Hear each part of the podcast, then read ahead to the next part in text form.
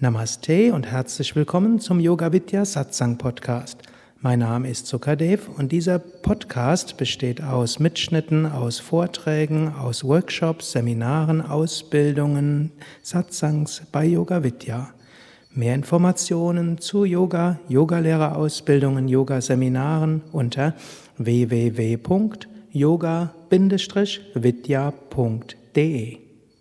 Eine lange Frage.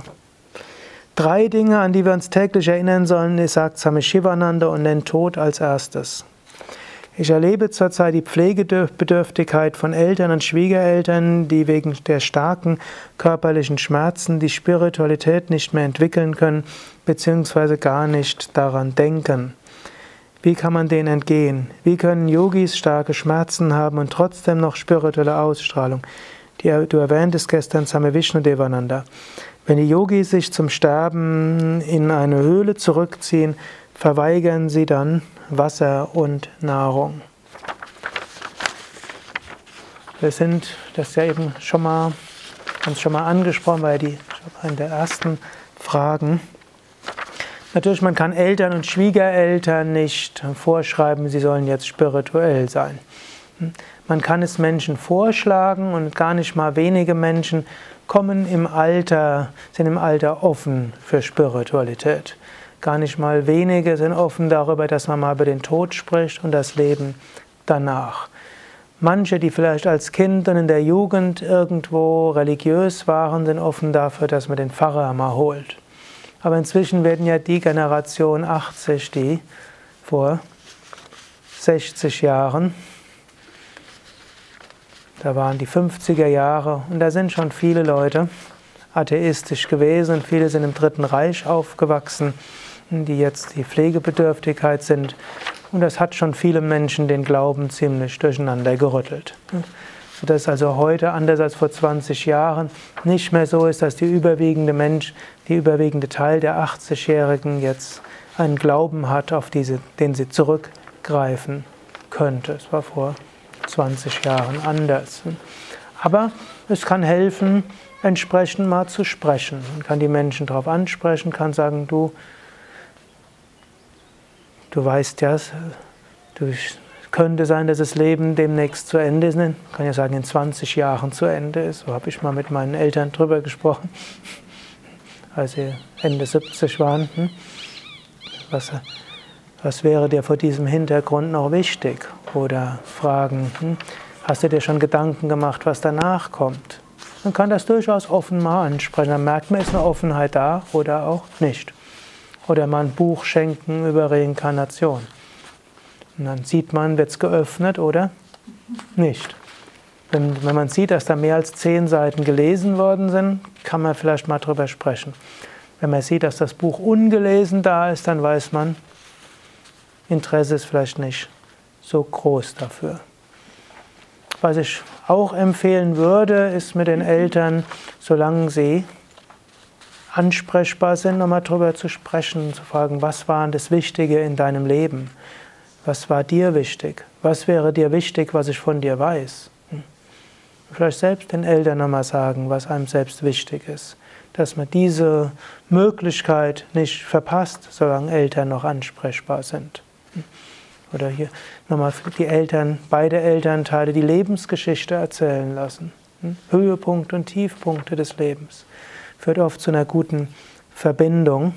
Und oft haben die Eltern das Bedürfnis danach und vielleicht hat man selbst das Bedürfnis, das den Eltern zu erzählen. Oft haben Kinder ja das Bedürfnis, dass die Eltern sagen, hast du gut gemacht, mein Junge oder mein Mädchen.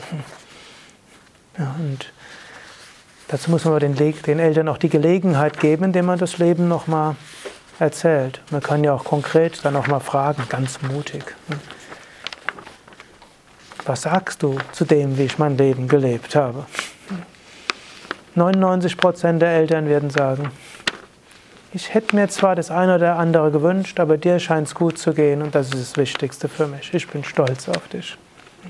Also wenn das möglich ist noch, ist es gut. Natürlich nicht mit allen Elternteilen kann man so sprechen und mit manchen Vätern vielleicht noch weniger, aber man sollte es nicht von vornherein ausschließen. Und das ist auch etwas Spirituelles. Wenn dann plötzlich so eine menschliche Nähe entsteht.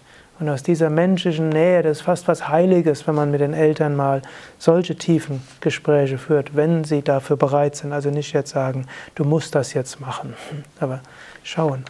Und dann entsteht oft auch eine weitere Öffnung. Wie kann man dem entgehen? Vermutlich die schweren Schmerzen. Wenn es im Karma liegt, wie kann man den schweren Schmerzen entgehen? Nicht. Obgleich es gibt in unserer heutigen Zeit gibt es eine Möglichkeit, schweren Schmerzen zu entgehen, wie nämlich Medikamente. Und da kann man unterschiedlicher Meinung sein. Und es gibt jetzt nicht nur die frei verfügbaren Schmerzmittel, es gibt die ganzen Opiate und hm, die haben zwar auch charakterverändernde Möglichkeiten, nicht immer voll, aber sie haben diese Möglichkeiten, aber manchmal kann man überlegen, schwere Schmerzen haben auch charakterveränderndes Potenzial. Und es gibt ja auch diese ganze Diskussion von Sterbehilfe, ja oder nein. Hm. Also ich meine, bevor man so weit geht, jemand anders zu bitten, einen zu töten, hm, würde ich sagen, dann sollte man vorher die erstmal schauen, wäre es vielleicht denkbar, die Schmerzbehandlung zu intensivieren. Vielleicht ist das eine gangbare Möglichkeit. Und eventuell, wenn die Schmerzen dermaßen vorherrschend sind und der Mensch daran verzweifelt, dann ist vielleicht eine intensivere Schmerzbehandlung besser. Dann wird man vielleicht auch nicht das ganze Vertrauen in die bisherigen Ärzte haben, wenn die diese Möglichkeit bisher nicht in Betracht gezogen haben. Also man sagt im Allgemeinen, dass in Deutschland die älteren Menschen mit Schmerzmittel unterversorgt und mit Beruhigungsmittel überversorgt sind. Und es sollte vielleicht andersrum gemacht werden ist eine Möglichkeit. Aber natürlich es gibt auch eine andere Möglichkeit hier, wie können Yogis starke Schmerzen haben und trotzdem noch spirituelle Ausstrahlung. Same Vishnadevananda als Beispiel wurde hier genannt. Ja, das ist tatsächlich ein Beispiel, den ich dafür sehe. Der Same Vishnu hatte irgendwann in den 70er Jahren einen schweren Autounfall gehabt und dabei hat er innere Blutungen, dabei ist die Bauchspeicheldrüse kaputt gegangen, seitdem hat er einen Diabetes Wahrscheinlich würde man sagen vom Typ 1, weil es eben eine physiologische Sache war. Und ab da musste er dann auch irgendwann Insulin spritzen und ging aber nicht ganz unter Kontrolle. Und so hat er die nächsten Folgen der Diabetes entwickelt. Irgendwann kam ein Schlaganfall, dann war er halbseitig gelähmt. Danach kam, sind die Nieren kaputt gegangen. Dann musste er eine, an die Dialyse. Irgendwann hat die Hornhaut sich abgelöst. Dann wurde die Hornhaut irgendwie gelasert. Dann gab es nochmal einen Autounfall und dann ist das die Kniescheibe zerbrochen und die Wirbel zerbrochen. Und äh, er hatte Dauerschmerzen gehabt. Und es gab dann auch ein paar seiner Schüler, die ihn dann gepflegt haben. Und was mich immer fasziniert hatte, die, die ihn gepflegt hatten, die hat an eine spirituelle Aura um sich herum ein Leuchten und eine Freude. Das war unglaublich. Und auch aus dem Same Vishnu ist eine unglaubliche Freude dort ausgegangen. wenn man gefragt hat, wie geht's dir? Und dann hat er gesagt, äh, incredible pain. So konnte er dann auch zum Schluss sprechen. Unglaubliche Schmerzen. Hm? Und dann hat er gesagt, and bliss. Und Wonne. Also je nachdem, ob sein Geist im Körper war, dann war es Schmerzen. Oder sein Geist bei Gott war, dann war es Wonne. Gut, und das haben wir Vishnu so lange gemerkt hat, als Karma, hat er all diese schulmedizinische Behandlung über sich ergehen lassen. Einschließlich jeden Tag, das ist eben die Zuhause-Dialyse, also nicht, nicht vier oder fünfmal die Woche eine Dialysestation, sondern irgendwo zu Hause, es hingen so Schläuche aus ihm heraus, sondern wurde ihm dort, ich glaube, zweimal am Tag diese Dialyse mit allen möglichen chemischen Mitteln dort gemacht. Und hat also all das gemacht und irgendwann hat er gesagt, jetzt geht's Karma zu Ende, ich fahre jetzt nach Indien, um meinen Körper abzugeben. Und das hieß, Dialyse wird abgestellt. Und dann ist er nach Indien, hm, dann wurde er am Rollstuhl, so noch in die verschiedenen Tempel, dann war er in einem Tempel und war der Körper vergiftet und der Samavishnu hat dann ne, den Körper verlassen. Das, ich habe mir sagen lassen, als einer der schmerzhaftesten Tode. An nicht funktionierender Niere und über mehrere Wochen vergiftet sich der Körper, bis dann der Körper stirbt. Aber angesehen hat man ihm dabei nichts. Auf eine gewisse Weise, ich habe man kann immer fragen, wieso ein Yogi hat all das? Sollte nicht jemand, der Yoga macht, all das nicht haben? Gut, man kann logisch sagen, hat er diesen Autounfall gehabt und es war halt nicht mehr funktionierende. Und irgendwann läuft das Ganze dann halt ab und da ist wenig zu machen. Man hätte sagen können, vielleicht hätte das Insulin noch besser kontrolliert werden müssen und der Same Vishnu war da auch nicht der 100% vernünftigste Mensch. Der hätte sich ja auch und so weiter. Und ich habe ja selbst auch gehadert mit ihm. Ein bisschen vernünftiger, er war zwar insgesamt vernünftig, also 99 Prozent vernünftig, aber das eine Prozent, vielleicht hätte er es noch und so weiter.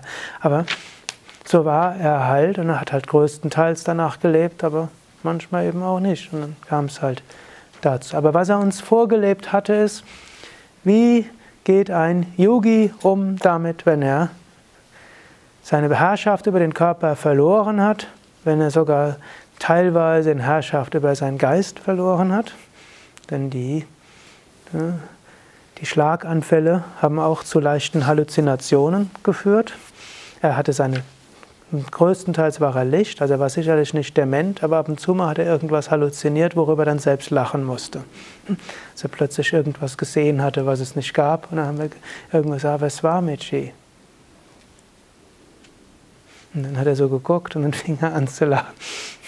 Und hat er gesagt, can't trust mind. Man kann seinem Geist nicht, nicht trauen. Und da war klar, das Bewusstsein war voll wach, obgleich hm, das Wahrnehmungsvermögen getrübt war. Eine unglaubliche Lektion, hm, die es dort gibt. Irgendwann mal vor ein paar Jahren hatte ich auch mal eine schwere Krankheit gehabt und da kann ich mich erinnern, da war mir Swami Vishnu ein großer Trost. Und habe dann auch gesagt, auch wenn der Körper nicht mehr nutzbar, wenn große Schmerzen da sind, sogar mein Geist getrübt ist, ich bin immer noch spirituelles Wesen und ich bleibe hm, Satchitananda und ich kann Gott weiter spüren, egal was dort passiert. Und das hat er irgendwo vorgelebt und vermutlich ist das die, eine der vielen großen Lektionen seines Lebens und dafür bin ich ihm sehr dankbar. Vielleicht hätte er ja mit seinen geistigen Kräften sein Leben irgendwie ändern können. Und Same Vishnu hatte heilende Fähigkeiten gehabt. Ich habe das mehrmals auch an mir selbst erlebt, wo ich irgendeinen Unfall hatte und danach hieß es irgendwo, hätte dauerhaft Schmerzen und mein, irgendwo bin ich mal in ein Fuchsloch reingerutscht und Knie nach außen, Meniskus abgerissen und Arzt operiert und hat gesagt, ich werde nie mehr kreuzbeinig sitzen können und ich werde dauerhaft Schmerzen haben und es wird zur Arthrose führen und vielleicht, wenn ich dann 40 bin, muss ich ein künstliches Gelenk haben, um es aushalten zu können. Und tolle Prognosen. Und das hatte ich dann irgendwo dem Same Vishnu. Damals gab es den Begriff E-Mail noch nicht, aber mit per Modem Communication habe ich das irgendwo geschickt, wusste gar nicht, ob er das liest oder nicht, denn eigentlich war er in Stille. Und dann habe ich plötzlich gespürt, wie dort wie so ein heißer Strahl in mich hindurchgegangen ist, mit Kopf bis Fuß. Und das Knie wurde brennend heiß. Und danach waren die Schmerzen weg. Und am Abend, hm, das war irgendwo auf, irgendwo auf der Straße, ist es mir passiert. Am Abend bin ich nach Hause, habe dann die Modems gecheckt. Und dort stand dann, Swamiji hat deinen Brief von, oder dein, dein Modem von vor drei Tagen gelesen und hat Om Trayambakam für deine Genesung gebetet. Und ab da konnte ich kreuzbeinig sitzen und ich kann den vollen Lotus und ich kann, und ich musste nicht mit 40 ja, mir ein künstliches Knie einbauen lassen.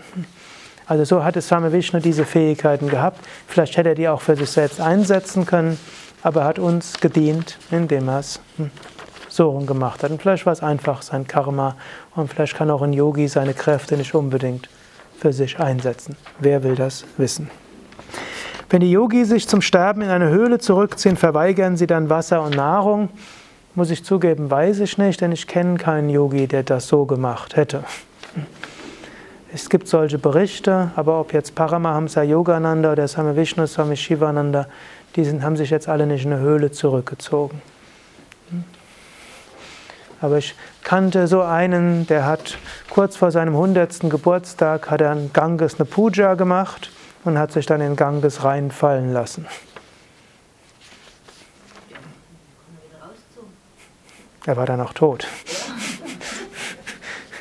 Also, und war dann auch ein Brief, den er in seinem Zimmer geschrieben hat und hat gesagt, ne, My karma is over. Und hat noch ein paar Nachrichten an seine Schüler. Ist dann an den Gangesufer gegangen, Puja gemacht und hat sich dann im Lotus vorne überkippen lassen. Ne, war er im Ganges und ist dort gestorben. Gut, 99 Jahre alt, ne, hat irgendwo gemerkt, es war zu Ende. Ich hätte mir eigentlich gewünscht, dass er 100 werden würde. So gibt es verschiedene Möglichkeiten, wie man sich im Alter verhalten kann. Wenn ich bei Entscheidungen nicht weiter weiß oder Antworten nicht selbst finden, bitte ich Gott um Hinweise und Zeichen. Leider kann ich dann die Zeichen nicht deuten. Mir verschließt sich die Bedeutung. Das Zeichen sehen, fühle, bemerke ich und auch die Gegenwart Gottes, nur die Antwort verstehe ich nicht. Man konnte das als Antwort Gottes nehmen, ich bin da bei dir, aber du triffst die Entscheidung in der Unsicherheit selbst. Denn wenn Gott wollte, dass wir seine Zeichen verstehen würden, dann würde es Gott sicher zustande kriegen. Also wenn man irgendwie Gottes Gegenwart spürt und dabei merkt man Zeichen, aber man kann sie nicht deuten, dann ist es jetzt nicht das eigene Versagen, dass man die Zeichen nicht deutet, sondern es ist anscheinend Gottes Wille, dass er nicht will, dass wir die Zeichen so genau wissen. Dann können wir davon ausgehen, letztlich Gott ist vermutlich mit beidem einverstanden. Und er will, dass wir in der Unsicherheit eine Entscheidung treffen dann kann man immer noch eines machen und das ist so, wie ich es gerne dann mache. Dann letztlich, wenn, eine, wenn eine wichtige Entscheidung anstehen würde und ich spüre Gottes Gegenwart gar nicht, dann wird Entscheidung verschoben. Oder eine andere Möglichkeit, die ich habe, hier werden alle wichtigen Entscheidungen von der Gemeinschaft getroffen, dann gehe ich dann aus, Gott wirkt durch die Intelligenz der Demokratie. Das bringe ich dort rein und dann hm, soll Gott sich durch die Mehrheit der Stimmen dort entscheiden. Aber in anderen Fällen, wenn ich dann nicht spüre und dann sage ich, gut, die, irgendwo ist dann nicht stark spürbar, dann ist jetzt nicht der Moment gekommen. Aber wenn ich spüre, dass irgendwo ist da etwas, aber ich kann es auch nicht 100% deuten, irgendwo die Neigung etwas, da in die Richtung wäre vermutlich besser, dann sage ich dann bewusst, gut, ich spreche dann in dem Fall am liebsten zu Swami Shivananda, da. Und sage, ähm, Meister, ich stehe vor dir in der Entscheidung, ich habe das Gefühl, du willst, dass ich das und das mache und am Freitag werde ich das umsetzen und du hast bis Freitag morgen Zeit, mich davon abzuhalten. Wenn du mich nicht davon abhältst, dann werde ich alle Kräfte in diese Richtung hineingeben. Und dann mache ich es halt auch so. Und dann, wenn es schief geht, wessen Fehler ist es dann? Das ist der Fehler des Meisters. Da der aber keine Fehler macht, kann man also sagen, sollte es so sein, dass diese Sache eben so ausgeht. Und jeder lernt auch von Fehlschlägen. Denn echte, eigentlich echte Fehlschläge gibt es kaum. Es gibt unethische Entscheidungen, die sollte man nicht treffen.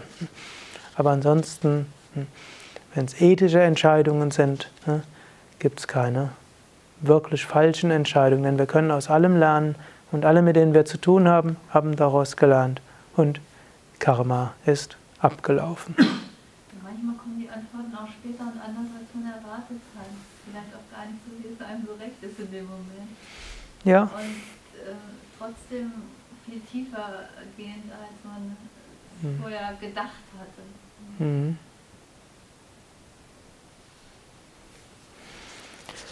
Gut, wenn ich jetzt nicht irgendwo etwas übersehen hatte, waren das jetzt alle Fragen. Fragen. Ich danke euch für die Fragen. Danke auch denen, die eben etwas ergänzt haben und ihre Einsichten dazu hm, beigetragen haben. Kurze Zusammenfassung des Wochenendes. Am Freitagabend hatte ich etwas gesprochen über die sechs Yoga-Wege. Hm, Jnana-Yoga, Bhakti-Yoga, Raja-Yoga, Kundalini-Yoga, Hatha-Yoga. Am Samstag früh bin ich besonders eingegangen auf, eigentlich vom tiefsten spirituellen her, im Sinne von, es gibt eine höchste Wirklichkeit, die zu erfahren ist unser höchstes Ziel.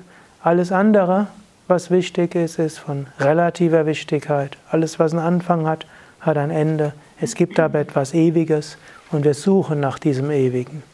Es gibt viele kleine Freuden, diesen Ausdruck der großen Freude, aber wir werden niemals im Relativen langfristig glücklich sein. Aber es gibt die Möglichkeit, im Ewigen glücklich zu sein.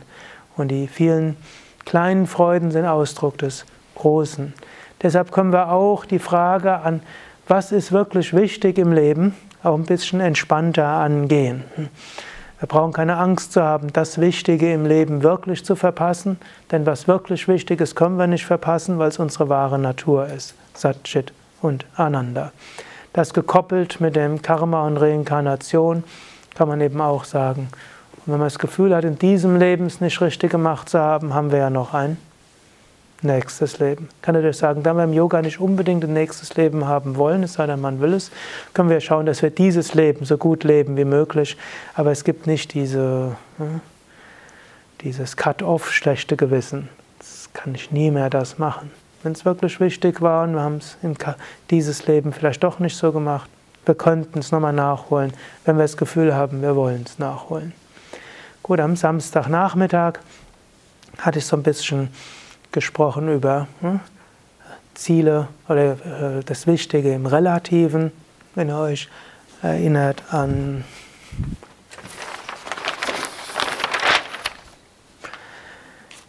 Es geht nicht nur darum, irgendwas zu erreichen, denn letztlich alles, was wir erreichen werden, wird irgendwann wieder kaputt gehen. Deshalb ist das nicht das einzige Essentielle. Es geht darum, wir wollen spirituell wachsen. Es geht darum, Erfahrungen zu machen. Es geht darum, zu lernen. Es geht darum, Fähigkeiten entwickeln. Es geht darum, etwas zu bewirken. In diesem Sinne, ich kann mal gucken, da gab es glaube ich auch noch etwas in dieser kann man Ziele haben auf verschiedenen Ebenen. Natürlich das spirituelle Ziel kann das Hauptziel sein. Letztlich das ist etwas, was einen durch alle Lebensumstände trägt. Wir können etwas bewirken wollen zum Wohl anderer. Wir können Fähigkeiten entwickeln wollen. Und vielleicht ist einem auch beruflicher Erfolg wichtig. Und vielleicht ist einem auch das eine oder andere sinnlich, materielle wichtig. Da gilt es zu sehen, wo hat man tatsächlich tiefe Bedürfnisse und spürt intuitiv, dass das wichtig ist. Bei all dem gilt es immer zu beachten Dharma, Prakriti und Karma im Sinne von, was spüre ich, was dort meine Aufgabe ist und Pflicht und Aufgabe? Wie kann ich dort meine besonderen Fähigkeiten einsetzen? Wie kann ich es machen, dass es richtig ist? Nicht zu gucken, wie sollte ich es, wenn ich ein anderer Charakter wäre und eigentlich sollte ich besser sein wie Person XY, sondern überlegen, was heißt das für mit meinen Fähigkeiten und Temperament und Möglichkeiten und Energieniveau und was auch immer wir sonst haben. Und wie, was heißt das in dieser karmischen Situation? Wenn es darum geht, Wichtiges wichtig werden, die Wichtigkeit zu geben, dann gilt es auch abzusehen von Raga und Vesha, mögen, kurzfristiges Mögen und Nichtmögen, Lob, Tadel. Für wichtige Sachen muss man über Kränkungen hinauswachsen und kurzfristige, scheinbare Misserfolge in Kauf nehmen. Gut, heute Morgen hatte ich dann ein bestimmtes Modell dort.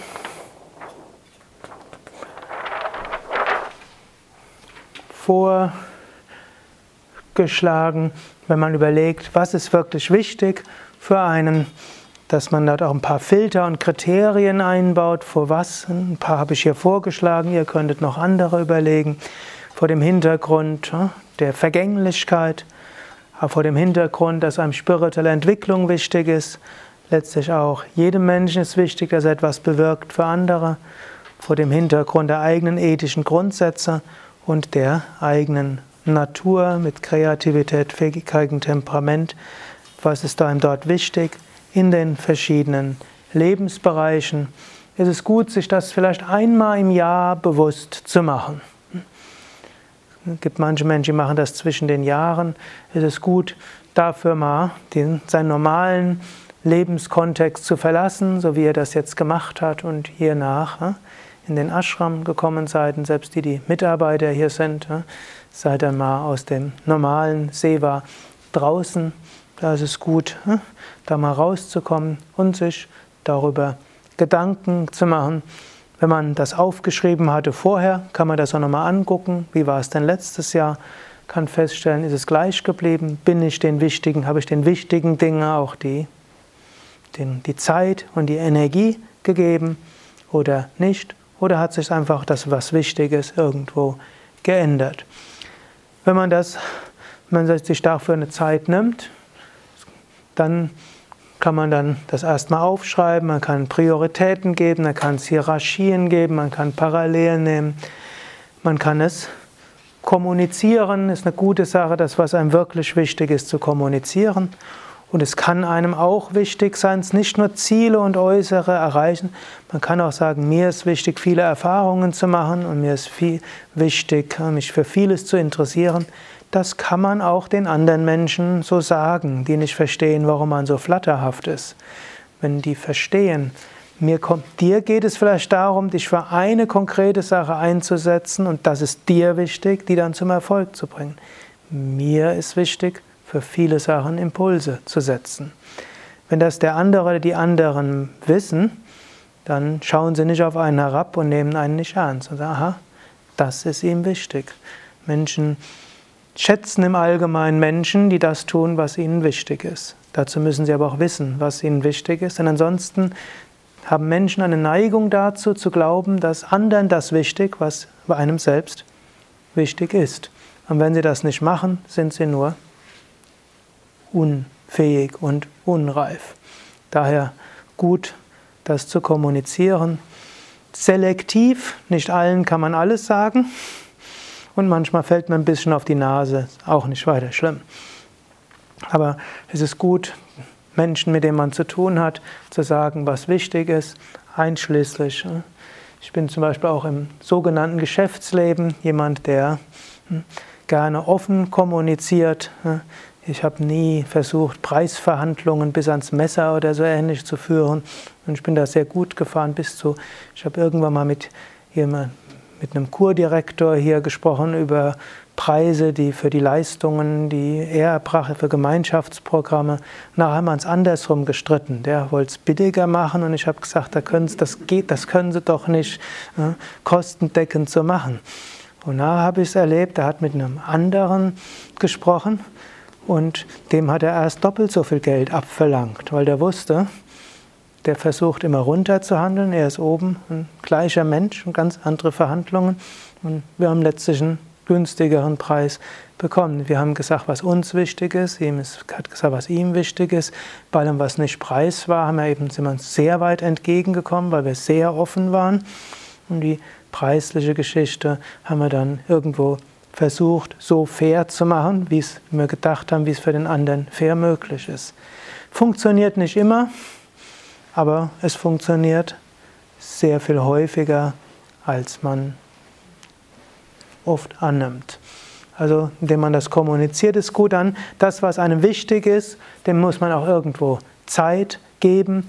Nicht immer kann es genau die Wichtigkeit reflektieren. Manche Sachen, die einfach zum Alltag gehören, müssen erledigt werden und die dauern dann einfach länger. Aber das, was einem wichtig ist, irgendwo braucht es auch Zeit.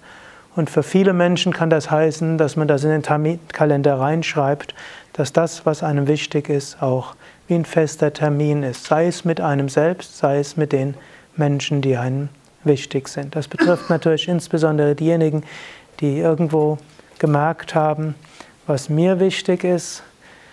Im letzten Monat hat das keine Zeit bei mir gekriegt. Dann würde ich euch stark empfehlen, einen Terminkalender zu führen und dem Zeitintervalle zu geben. Und es macht nichts, wenn ihr die nächsten zwei Wochen keine Zeit dafür findet. Wenn das das letzte Jahr so gewesen ist, geht das auch noch zwei weitere Wochen. Aber ich bin sicher, jeder von euch hat freie halbe Stunden in drei Wochen. Und die könnt ihr jetzt blockieren.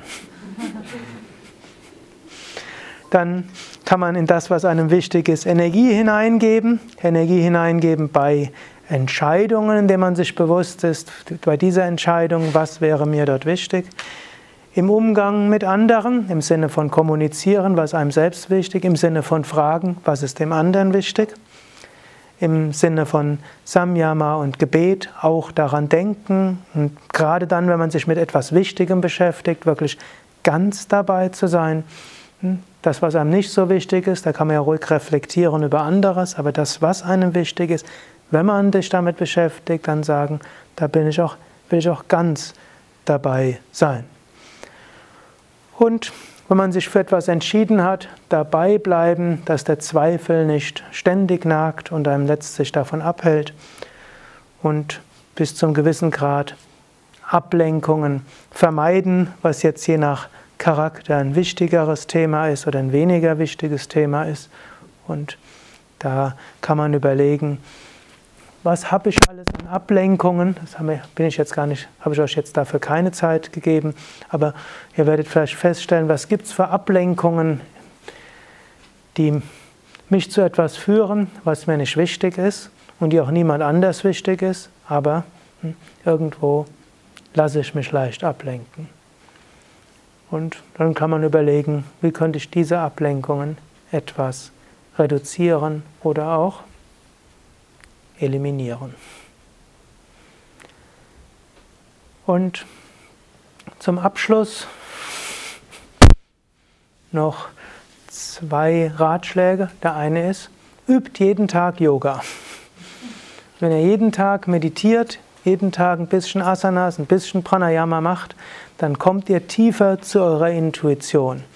Und ich bin der festen Überzeugung, dass Menschen, die regelmäßig Asanas, Pranayama Meditation üben, mehr Raum dem geben, was ihnen wichtig ist. Weil durch das Üben von Asanas, Pranayama, Meditation man zum einen durchlässiger wird für die tiefe Sprache der Seele, weil man auch durchlässiger wird, vielleicht für die Inspiration von oben, von einer höheren Wirklichkeit und weil es einem leichter fallen wird, tiefer mit Menschen zu kommunizieren sodass das allein schon der äh, helfen wird, etwas mehr zu wissen, was wichtig ist, und dann hat man auch mehr die Energie, sein Leben entsprechend umzugestalten. Dabei aber auch der Tipp, sollte sich das, was wichtig für euch ist oder was ihr als wichtig kommuniziert, ändern, seid euch bewusst, ihr seid in der Phase des Übergangs eine Zumutung für andere und geht mitfühlend mit anderen um und helft ihnen, anstatt sie vor den Kopf zu stoßen. Und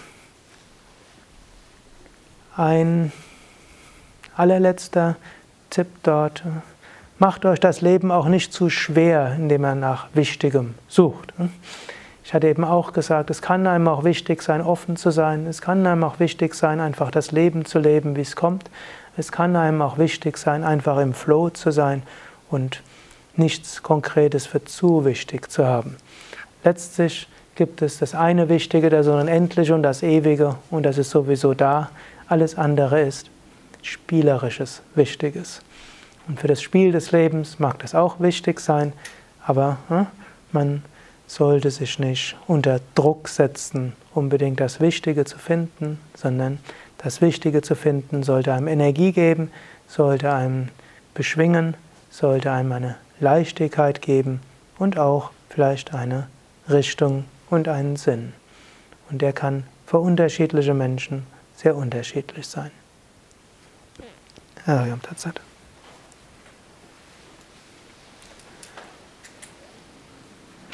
Oh.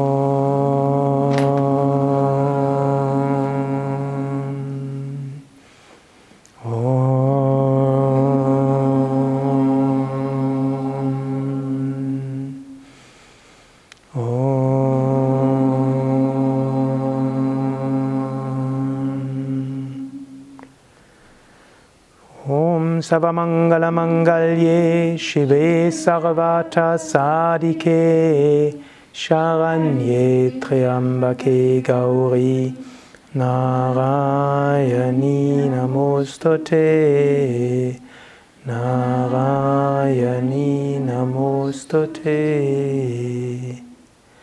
Om Shanti Shanti Shanti Om Frieden Frieden Frieden.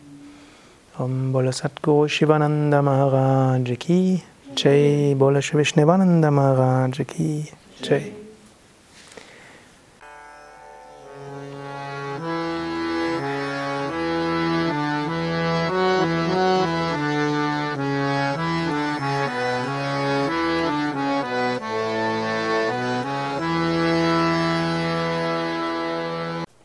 Das war die aktuelle Ausgabe des Yoga Vidya Satsang Podcasts.